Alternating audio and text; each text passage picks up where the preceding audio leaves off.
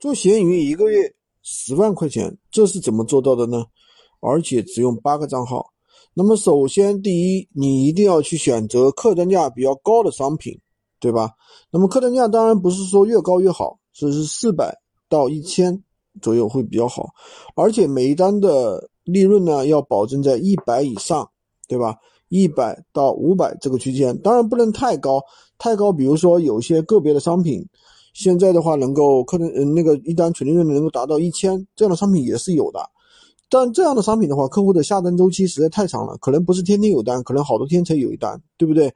那你按照这样的说法的话，一单一个号的话，一天赚个啊三百到五百是没有问题的。那么你多开几个号，比如说你八个号，对吧？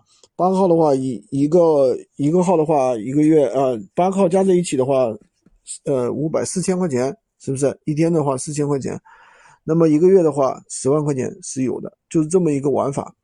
当然，这当中有很多人会反驳我，哎，那我多去注册一些账号，多去注册一些账号，走那些小百货行不行？走一些客单价比较小的，一百以下的，行不行？其实，呃，这种呢，你要达到同样的收入的话，你每天的单量需要很大，每天可能一个号的话要几十单，那么几十单就会出现一个问题。闲鱼它不会给你推那么多曝光量，对吧？现在像以前的话，可能有人能达到一千万的曝光量，我们都出现过一千万、几百万，现在很少了。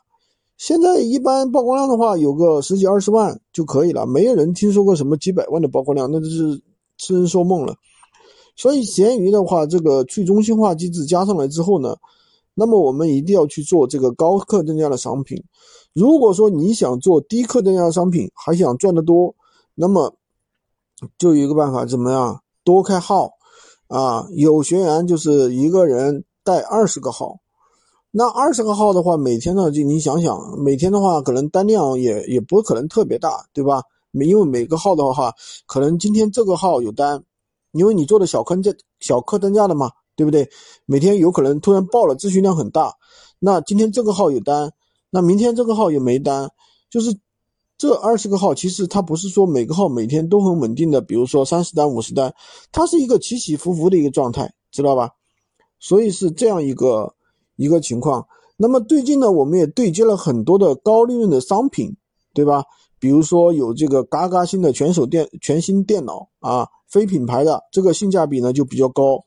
那也有呢，这个。库存的联想笔记本，这一个是品牌的，而且的话颜色可以选啊，这个的话对于顾客来说也是很喜欢的。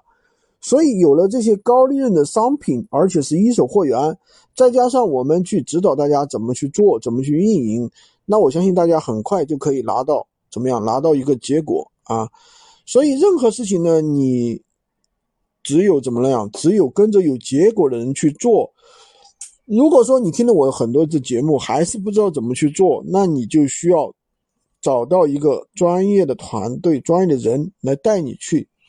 那有很多人很滑稽啊，他说：“啊，军哥，我要把你的所有的音频全部听完了，然后再去做，再去决定要不要跟你学。”我跟你说，你这样的话，你自己浪费了很多很多的时间，对吧？就跟不跟大家讲这么多了。喜欢军哥的可以加我的微，在我头像旁边获取闲鱼快速上手笔记，一对一指导。